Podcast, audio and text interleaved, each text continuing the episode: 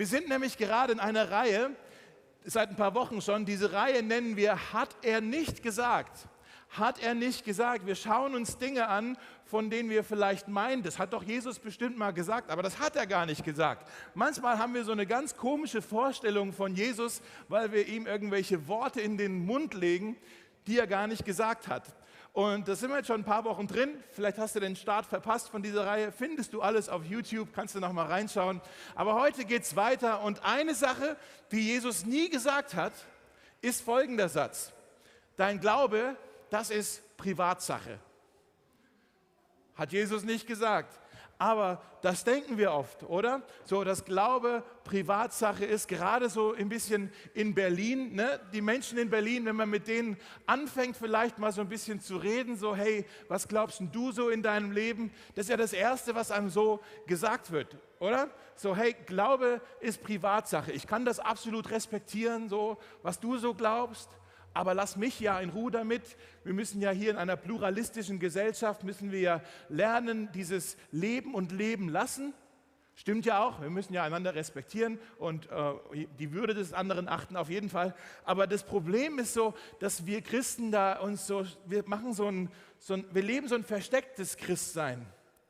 Ja, wir, wir haben so eine Bunkermentalität, nenne ich das, wo wir uns so verkriechen und verstecken und jeder, oh, ich muss jetzt alle in Ruhe lassen, mein Glaube ist scheinbar nur eine Privatsache, das geht nie, niemand etwas an.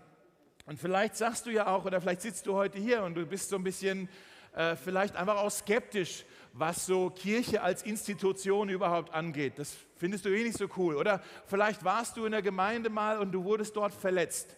Oder vielleicht bist du einfach nur genervt mit den Christen, die alle nur so fromm tun und so scheinheilig sind. Ja?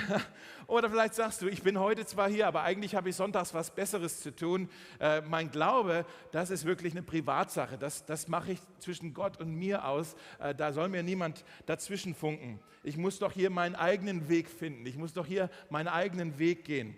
Und ich sage es euch ganz am Anfang schon geradeaus. Wenn, das, wenn du so denkst, dann verpasst du was. Dann verpasst du gewaltig was. Du wurdest gar nicht dafür gemacht und geschaffen, den Weg mit Gott in deinem Leben alleine zu gehen. Sei nicht wie dieser, kennt ihr diesen Marlboro-Man? Ne, von der Werbung, das ist schon immer irgendwie der Marlboro-Man, ein ganz seltsames Bild von, was es heißt, ein maskuliner Mann zu sein, ne, mit der Kippe irgendwie auf dem Pferd, dem Sonnenuntergang entgegen. Sei möglichst unabhängig und sei möglichst einsam eigentlich. Was, ein, was eine arme Socke, dieser Marlboro-Typ, der da ganz alleine auf seinem Pferd sitzt und keine Freunde hat. Ja, so, ja? Sei nicht wieder Mal, du bist da kein Marlboro-Man-Christ, ja? sondern äh, wenn du Kind Gottes wirst, überleg doch mal, wenn du Kind Gottes wirst, dann wirst du automatisch auch Teil von einer Familie. Dann wirst du Teil von einer Gemeinschaft, von einem Kollektiv.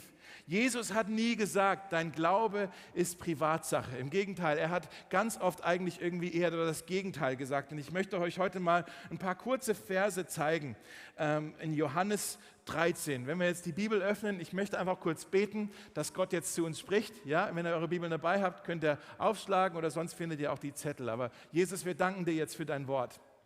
Danke, dass du auch heute noch durch dieses Wort zu uns sprichst. wir wollen jetzt unsere Ohren spitzen und auf das hören, was du jetzt zu uns zu sagen hast. Rede, Herr, deine Diener hören. Amen. Amen. Also, Johannes 13, wenn ihr euch das mal aufschlagen wollt, äh, ist ein super interessantes Kapitel eigentlich. Ähm, das ist äh, kurz vor der Kreuzigung von Jesus. Da hat er noch ein letztes Mal mit seinen Freunden äh, zu Abend gegessen, das letzte Abendmahl. Und da passiert einiges in diesem Kapitel. Da war erst die Fußwaschung das machen wir ein andermal, machen wir heute nicht, keine Angst. Ja? genau. ähm, und dann, äh, dann ist da auch die ganze Geschichte mit dem Judas, der ihn verrät, das kommt auch davor. Und dann ganz am Schluss ähm, sagt dann Jesus etwas an, ähm, an seine Freunde. Ganz am Ende, eines der letzten Dinge, die er seinen Freunden überhaupt mitgibt, bevor er ans Kreuz geht, ist folgendes. Schaut mal, ist auch auf der Leinwand hier. Johannes 13, da heißt es, ich gebe euch jetzt ein neues Gebot. Liebt einander. So, wenn ihr die Bibel kennt, dann wisst ihr, es ist eigentlich kein neues Gebot. Das steht im Alten Testament auch schon. Also er, er erneuert hier etwas. Also das dürft ihr wirklich nicht vergessen. Ja, ich gebe euch ein neues Gebot. Liebt einander. Ihr sollt einander so lieben, wie ich euch geliebt habe. Boah, da könnten wir jetzt eine ganze Predigt einfach nur mit diesem Satz uns beschäftigen. Ich lese einfach mal weiter. Dann sagt er nämlich, daran werden alle erkennen, dass ihr meine Jünger seid, wenn ihr ganz viel Bibelverse auf Facebook postet. Oh, hat er nicht gesagt. Ne? Daran werden alle erkennen, dass ihr meine Jünger seid, wenn ihr in zwei Wochen eine ganz bestimmte Partei wählt oder nicht wählt. Hat er auch nicht gesagt. Daran werden alle erkennen, dass ihr meine Jünger seid, wenn ihr euren Geld den, euer Geld den Armen gibt. Selbst das hat er nicht gesagt. Er hat auch nicht gesagt, daran werden alle erkennen, dass ihr meine Jünger seid, wenn ihr jeden Morgen eure stille Zeit macht. Hat er auch nicht gesagt. Er hat auch nicht gesagt, daran werden alle erkennen, dass ihr meine Jünger seid, wenn ihr euren Glauben schön für euch behaltet und das zu einer Privatsache macht. Hat er auch nicht gesagt. Was sagt er hier? Daran werden alle erkennen, dass ihr meine Jünger seid. Lass uns das zusammen lesen. Wenn ihr Liebe untereinander habt. Oh, das war jetzt echt ein bisschen ein lächerliches Krummeln von euch. Ne? So, Komm, als ob das Jesus jetzt hier sagt. Okay? Daran werden alle erkennen, dass ihr meine Jünger seid, wenn ihr ja, ihr seid auch noch wach. Sehr gut, okay. Das Gradmesser. Das Grad, daran wird gemessen, der christliche Glauben wird daran gemessen, wie sehr wir einander lieb haben. Und wir merken, es ist keine Privatsache. Das ist etwas, das passiert hier irgendwie im Kollektiv. Nachfolge passiert im Kollektiv. Das müssen wir jetzt gerade nach Corona ja wieder völlig neu lernen, was es heißt, Jesus gemeinsam nachzufolgen. Das machen wir nicht alleine, sondern das, wir machen hier gemeinsame Sache. Wir, wir gehen hier, ja, ich glaube, ich glaube, ist etwas Persönliches, aber es ist keine Privatsache. Es ist was Persönliches, aber keine Privatsache. Wie wollen wir lernen, einander zu lieben, wenn alle ihren Glauben privat halten? Ja, da ist ein Typ, mit dem ich gequatscht habe. Ähm, der hat mir gesagt, ich weiß, wir sollten einander lieben, aber in meiner Gemeinde, da gibt es diese Frau, die nervt mich so tierisch. Ja, es war nicht, übrigens nicht bei uns in der Gemeinde, es war in einer anderen Stadt. Ja, fangt jetzt nicht an zu überlegen, wer könnte das wohl gewesen sein. Bei uns in der Gemeinde passiert sowas ja nie. Ne? Nein, nein, überhaupt nicht. Ja, das, der hat gesagt, oh, die Frau, die ist so anstrengend. Ich weiß, ich soll sie lieben, aber wie soll ich sie denn lieb haben? Und können wir doch mal so ehrlich sein? Dass äh, es ist leicht, Menschen zu lieben, wenn sie liebenswert sind. Ne? Aber in jeder Gemeinde, so dieses liebt einander, äh, in jeder Gemeinde gibt es doch auch ein paar Leute, die sind nicht so leicht zu lieben. Die sind eher ein bisschen anstrengend. Ne? Ich habe jetzt mindestens zwei Ellenbogen gesehen. Irgendwo hier, da drüben, wo Leute, das bist du. Du bist ein bisschen anstrengend. Ja, genau. In, de, in der Bibel heißt es, wenn jemand sagt, ich liebe Gott, aber er kommt mit seinem Glaubensbruder nicht klar, dann ist er ein Lügner. Jesus sagt ja eigentlich das Gleiche. Gott zu lieben und einander zu lieben, das gehört unzertrennbar zusammen. Das könnt ihr nicht einfach so trennen, oder man glaube, es ist Privatsache. Das ist immer etwas, was in Gemeinschaft auch passiert. Das heißt, unsere Liebe, er sagt dann auch, ach nee, was sagt er? Daran werden alle erkennen, dass ihr meine Jünger seid. Das heißt, unsere Liebe zueinander ist ein Zeugnis für diese Welt. Unsere Liebe zueinander ist ein Zeugnis für die Welt. Ich zeige euch mal noch einen anderen Vers in Matthäus 5, Vers 14. Vielleicht kennt ihr das. Da sagt Jesus zu seinen Jüngern, ihr seid das Licht der Welt. Müssen wir ein bisschen auf die Grammatik schauen. Er sagt, ihr, plural, gemeinsam, seid das Licht, ein Licht der Welt. Er sagt nicht, ihr alle zusammen seid ganz viele kleine Lichter, es gibt ein Licht, das leuchtet. Und das leuchtet nur im Kollektiv. Seht ihr das? Er sagt, ihr Plural seid das Licht Singular der Welt. Du kannst kein Licht sein in dieser Welt, wenn du nicht verbunden bist mit anderen Christen. Dann leuchtest du nicht. Alleine bist du kein Licht. Das Licht leuchtet gemeinsam, sagt er hier. Die Lüge, wir schauen uns ja jede Woche eine Lüge an und versuchen das dann zu korrigieren. Vielleicht schaut ihr mal hier, vielleicht wollt ihr euch das aufschreiben auf der Leinwand. Die Lüge, die wir ja oft glauben, ist, wie ich meinen Glauben lebe, ist eine Sache zwischen mir und Gott. Wie ich meinen Glauben lebe, ist eine Sache zwischen mir und Gott. Halt du dich da raus. Ne? Aber die Wahrheit ist, vielleicht wollt ihr das auch aufschreiben, Jesus Nachfolge ist ein Gruppenprojekt. Jesus Nachfolge ist ein Gruppenprojekt. Das machen wir gemeinsam. Wir sind gemeinsam ein Licht. Wir wollen uns einander lieben, denn so zeigen wir auch, dass wir Gott lieben. Das machen wir nicht in der Privatsache, in der Pri äh, nur privat. Ja? Wir machen das gemeinsam. Es passiert in der Gemeinschaft. Und weil es ein Gruppenprojekt ist, der Tobi hat es schon gesagt, legen wir in unserer Gemeinde auch so einen brutalen Schwerpunkt auf die Kleingruppen. Gruppen, ja? Weil da in den Kleingruppen, da passiert das ähm, vor allem. Die Kleingruppen sind, ähm, ich würde mal sagen, sie sind ein Trainingslager für die Liebe. Dort lernen wir, was es heißt, wirklich zu lieben. Jesus hatte ja auch eine Kleingruppe. Ne? Er und seine zwölf Freunde. Und das Letzte, was er ihnen noch gesagt hat, ist, hey, übrigens eine Sache noch, vergesst es nicht. Neues Gebot, aber eigentlich ein altes Gebot, liebt einander. Wirklich, ihr müsst einander lieb haben. Und daran wird die Welt erkennen, dass ihr meine Jünger seid. Ähm, diese Woche feiern wir ja sozusagen den Auftakt wieder der, der neuen Phase, der nächsten, der nächsten Runde in unseren Kleingruppen. Und ich möchte einfach mal alle bitten, die irgendwann in der Vergangenheit, in der Geschichte von Mosaik, eine Kleingruppe geleitet haben. Könnt ihr mal aufstehen und wir wollen einfach mal für euch klatschen und euch mal Danke sagen, falls ihr irgendwann mal eine Kleingruppe geleitet habt. Mega! Yes! Cool.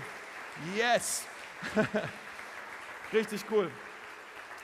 Richtig cool. Und, äh, und dann meine nächste Frage ist, könnt ihr auch aufstehen, wenn ihr jetzt in dieser nächsten Runde eine Kleingruppe, manche stehen jetzt nochmal auf, eine Kleingruppe leiten werdet? Wollt ihr auch nochmal aufstehen?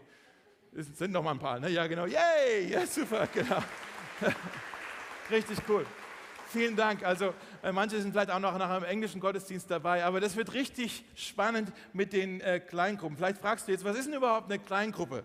Eine Kleingruppe ist eine kleine Gruppe an Menschen, die treffen sich in der Regel jede Woche bei irgendjemand zu Hause, manchmal auch in einem Café oder in einem Park oder so.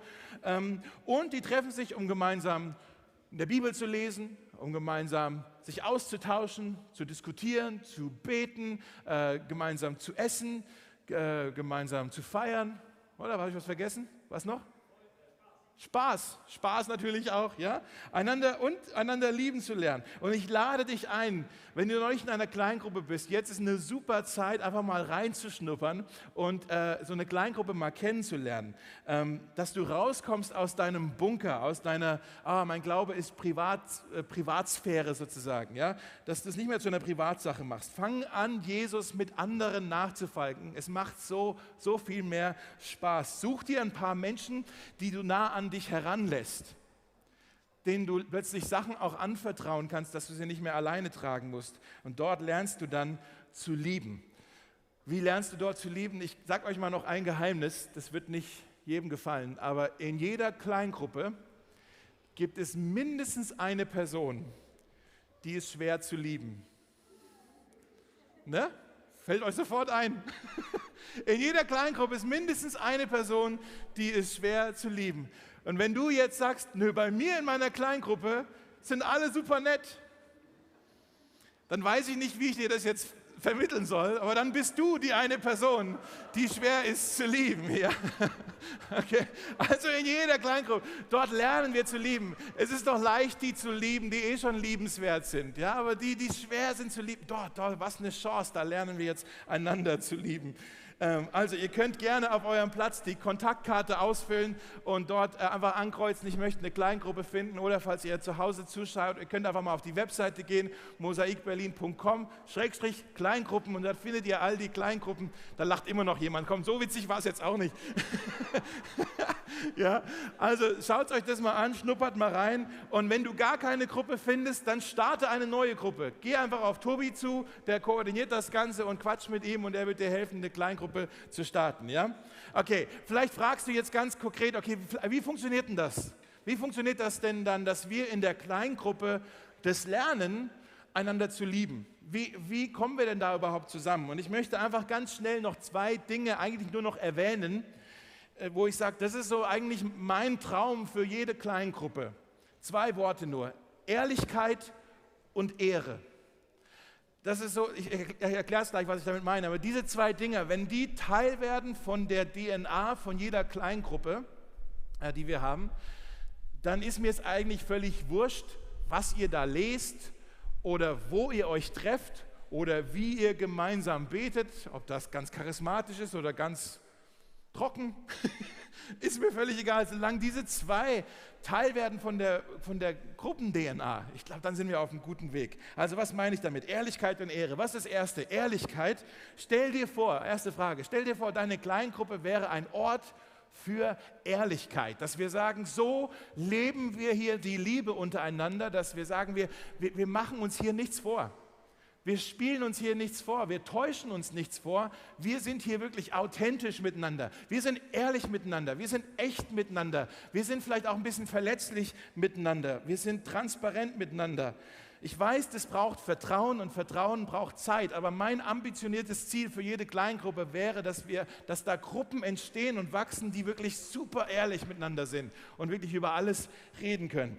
In Jakobus 5, Vers 16 ist ein krasser Vers. Da heißt es, darum bekennt einander eure Sünden und betet füreinander, damit ihr geheilt werdet. Was ist dieses Wort überhaupt? Darum Warum sollen wir das tun? Darum hier schon eine Begründung. Im Vers vorher, den habe ich jetzt nicht hier, Vers 15 heißt es, wenn ihr Sünden begangen habt, wird euch vergeben werden. Krass, oder? Wenn ihr Sünden begangen habt, wird euch vergeben werden. Das ist das Evangelium, dass Jesus für unsere Sünde am Kreuz bezahlt hat. Und wenn wir Vergebung brauchen, wird sie uns geschenkt. Das ist die gute Nachricht und wir feiern das beim Mosaik und wir wollen eine evangeliumszentrierte Gemeinde sein, wo wir, wo wir wirklich uns darauf gründen, auf dieses Evangelium. Das Evangelium, das heißt es ja hier, das führt uns hier in so eine Kultur der Offenheit miteinander, in so eine Kultur der Ehrlichkeit, wo wir sagen, hey, wir können hier sogar uns gegenseitig mal Zeug beichten. Wir können uns hier irgendwelche Sachen bekennen. Das Evangelium, das, weil wir wissen, die Vergebung gehört uns. Wir brauchen uns da nicht zu fürchten, wir können da drüber reden. Und dann heißt es hier, bekennt einander eure Sünden, betet und dann die Heilung. Drei Sachen, ne? bekennen, Gebet und Heilung. Dass du hingehen kannst und sagen, hey, ich, ich muss dir was beichten hier. Ich brauche hier wirklich Vergebung. Und ich weiß, du bist ja ein Mensch, du brauchst auch ständig Vergebung. Du bist ja auch ein Sünder, so wie ich, ja? Dann können wir uns das gegenseitig erzählen und dann können wir füreinander beten und dann wird uns hier Heilung versprochen ich sage es mal so, wenn deine Motivation für eine Kleingruppe ist, äh, dass du da hingehen willst, um möglichst andere zu beeindrucken, wie toll du beten kannst, was für ein krasses Bibelwissen du hast, wie viele Bücher du schon gelesen hast, wie viele Missionseinsätze du schon gemacht hast. Wenn du da hingehst, um andere zu beeindrucken, bleib bitte zu Hause. Ich meine es ernst, bleib zu Hause, geh da nicht hin. Äh, denn wenn wir, da nur, wenn wir nur zusammenkommen, um uns gegenseitig zu beeindrucken, dann schafft es ein Konkurrenzdenken. Genau das Gegenteil von dem, was wir eigentlich hier sehen wollen. Wenn wir sagen, wir wollen Gemeinschaft leben, Gemeinschaft passiert dann, wenn wir anfangen, ehrlich miteinander zu sein und uns sagen können, hey, hier habe ich einen Struggle, hier bin ich echt am, habe ich echt am, am Kämpfen und, oh, und hier bin ich am Kämpfen. Und dann passiert die Gemeinschaft, wenn wir ehrlich miteinander sind. Äh, das steht auch in der Bibel, im 1. Johannes 1, Vers 7 bis 8 heißt es, wenn wir jedoch im Licht leben, so wie Gott im Licht ist, also wenn wir uns nichts vormachen, ja, wenn wir aus dem Schatten rauskommen und sagen, hey, so bin ich wirklich, ja, äh, ich bin echt, ich bin ehrlich. Wenn wir im Licht leben, dann erleben wir Gemeinschaft miteinander. Und hier ist das Versprechen wieder, das Blut Jesu, seines Sohnes, reinigt uns von aller Sünde. Halleluja. Wenn wir aber behaupten, ohne Sünde zu sein, wenn wir uns treffen und wir tun so, ah, ich habe nichts zu beichten, ich bin hier der Superchrist, ich bin super fromm, äh, ich habe alles schon im Griff, ja, dann heißt es hier, dann betrügen wir uns selbst und wir verschließen uns der Wahrheit. Dann sind wir nicht ehrlich. Es ist etwas ganz arg Mutiges, zu sagen, hey, bei mir ist nicht alles in, okay in meinem Leben, ich bin hier echt am Kämpfen, kannst du mal für mich beten? Ich weiß, das kostet so viel Mut. Und komischerweise haben wir da ja auch so ein Stigma ne, in unseren Gemeinden, dass wir sagen, oh, da können wir gar nicht drüber reden normalerweise, äh, dass wir uns dafür schämen müssen. Aber ich lade euch ein, meistens braucht es nur den einzigen, einen, einen der sagt, ich habe jetzt hier den Mut, mal anzufangen. Und alle anderen freuen sich eigentlich so, oh, endlich, gehen wir jetzt dahin? Okay, brauchen wir nicht mehr nur oberflächlich miteinander Quatsch machen, jetzt können wir mal richtig äh, ans, über, ans Eingemachte gehen. Ja? Dietrich Bonhoeffer, manche von euch kennen Dietrich Bonhoeffer, der war ein äh, Pfarrer hier in Berlin in den 40er Jahren, vorher auch schon ein bisschen, ihr wart seine Nachbarn, ne? also nicht ihr, aber er wohnte bei euch gegenüber. Ja? Der war auch ein Widerstandskämpfer gegen, ähm, gegen die Nazis und er hat äh, einige Bücher auch geschrieben, hochintelligenter Mensch. Eines seiner Bücher ist äh, Gemeinsames Leben. Vielleicht kennt ihr das, äh, ja, Life Together auf Englisch. Ähm, und er schreibt darin, das Problem in den Gemeinden ist, dass wir alle so fromm sind, dass keiner mehr Sünder sein darf. Dass wir, dass wir die, die, die, äh, die wir sagen, die Gemeinde ist ein Krankenhaus, aber keiner darf bluten. Ja? Und deswegen heilt auch keiner wirklich. Er sagt, wir, wir verstecken uns, wir, wir täuschen uns was vor, wir, wir bekennen höchst, höchstens mal die hinnehmbaren Sünden, damit wir die schwerwiegenden Sünden verstecken voneinander. Oh, das kann ich aber nicht beichten. Ja? Es, äh, ein Zitat von ihm ist, wer mit seinem Bösen allein bleibt, der bleibt ganz allein. Er schreibt dann darüber, dass wir sagen, hey, wir können hier uns treffen und gemeinsam singen und gemeinsam beten und gemeinsam essen und feiern, aber wir können uns trotzdem alleine fühlen, wenn wir da nicht hingehen, in, in die Ehrlichkeit. Und gleichzeitig sagt er auch, wer, wer aufhört, sich zu verstecken, wer aufhört, etwas vorzumachen, wer ans Licht geht, ja, in diesem Vers, wer aus dem Schatten ins Licht rauskommt, der wird nie wieder alleine sein. Steht da ja auch. Da leben wir Gemeinschaft miteinander, im Licht miteinander. Versteht ihr das? Ja? Jakobus, nochmal der andere Vers, kannst du nochmal zurückgehen, wenn du willst. Äh, da heißt es ja, bekennt einander eure Sünden und betet füreinander. Er sagt nicht, bekennt einander eure Sünden und, und beschämt einander oder äh, setzt einander unter Druck oder therapiert einander oder äh, zählt die Sünden mit. Ja? Deswegen mag ich das Wort Rechenschaft eigentlich nicht. Weil Rechenschaft heißt, irgendjemand rechnet mit oder irgendjemand rechnet ab. Aber die Bibel sagt, die Liebe rechnet das Böse nicht zu. Wenn wir sagen, wir lieben einander, dann rechnen wir nicht mit. Ja? Und er sagt, betet füreinander, damit ihr geheilt werdet. Was ein Versprechen. Wo finden wir oder wie finden wir die Heilung? Durchs Bekenntnis und das Gebet unserer Glaubensgeschwister. Wo passiert das? In unseren Kleingruppen. Und was sollen wir da beichten? Oh, jetzt sagst du vielleicht, oh Mann, ähm, das geht ja so dermaßen gegen unseren Instinkt, oder? Dass wir da irgendwie was beichten jetzt. Äh, eigentlich wollen wir da überhaupt nicht hingehen. Eigentlich, vielleicht wäre ein Indiz, wenn du dir mal überlegst, was ist die Sache, von der du denkst, das sollte nie jemand aus meiner Kleingruppe erfahren? Was ist die Sache, die würde ich eigentlich am liebsten gar nie dort auf den Tisch bringen? Und genau das ist die Sache, die du bekennen solltest. Ja? Ich hatte mal ein Gespräch vor einer Weile mit einem Freund von mir, der heißt Andrew. Und da habe ich ihm so ein bisschen erzählt, ein bisschen was offenbart, so wo ich sage, hey, ich habe hier eigentlich einen Struggle. Aber wenn ich das in meiner Kleingruppe erzähle, das wird nicht gut enden. Ich bin ja schließlich auch Pastor. Was denken die dann von mir? Und der Andrew hat mich dann an diesen Vers aus Jakobus erinnert. Und er hat gesagt, Dave, die Beichte, das Bekenntnis und das Gebet, das endet gut. Es endet mit Heilung. Es wird nicht gut enden, wenn du es für dich behältst, aber da wird doch die Heilung versprochen hier. Ja? Es wird gut. Das Problem ist, wir denken, aber wenn meine Kleingruppe mich wirklich kennen würde, alles von mir wissen würde, dann würden sie mich nicht mehr lieb haben. Und deswegen machen wir uns was vor. Aber die Wahrheit ist, wenn deine Kleingruppe dich wirklich kennen könnte, dann könnte sie dich dich, so wie du wirklich bist, auch wirklich lieben und nicht nur das, was du vorspielst. Versteht ihr, was ich meine? Wenn, wenn du den Mut hast, da hinzugehen, dann können sie dich wirklich lieben. Wir lernen einander zu lieben und wir lernen ehrlich miteinander zu sein. Jetzt das Zweite noch, stell dir vor, deine Kleingruppe wäre nicht nur ein Ort für Ehrlichkeit, sondern auch ein Ort für Ehre. Stell dir vor, deine Kleingruppe wäre ein Ort für Ehre. Also Ehrlichkeit ist, wenn wir äh, nicht mehr versuchen, unsere schlimmsten Seiten zu verstecken. Ehre ist, wenn wir äh, die besten Seiten, die wir ineinander sehen, herausheben, hervorheben. In Römer 12 heißt es dazu, lasst im Umgang miteinander Herzlichkeit und geschwisterliche Liebe zum Ausdruck kommen. Aber dann der nächste Satz, übertrefft euch gegenseitig darin, einander Ehre zu erweisen. Übertrefft euch gegenseitig darin, einander Ehre zu erweisen. Es ist das einzige Mal in der Bibel, dass wir aufgefordert werden, äh, einander, miteinander zu konkurrieren. Das einzige Mal. Wir messen uns ja ständig miteinander. Ne? Wer ist erfolgreicher? Wer hat mehr Follower auf Instagram? wer äh, sieht besser aus? Wer hat den besseren Ruf? Wer hat mehr Geld? Wer hat mehr Leute in seiner Kleingruppe? wer, wer ist lustiger? Was auch immer. Ja, wir, wir messen uns ständig miteinander. Aber hier heißt es, wir sollen uns gegenseitig darin übertreffen, einander Ehre zu erweisen. Und das Gute ist, je mehr wir darin konkurrieren, umso mehr gewinnen wir alle. Was heißt es, einander Ehre zu erweisen? Ganz schnell noch im Kolosserbrief, da ist äh, ein Vers, wo der Paulus sagt, ich, ich verrate euch hier mal ein Geheimnis. Das Geheimnis ist folgendes. Christus ist in euch, die Hoffnung der Herrlichkeit. Das ist ein Geheimnis.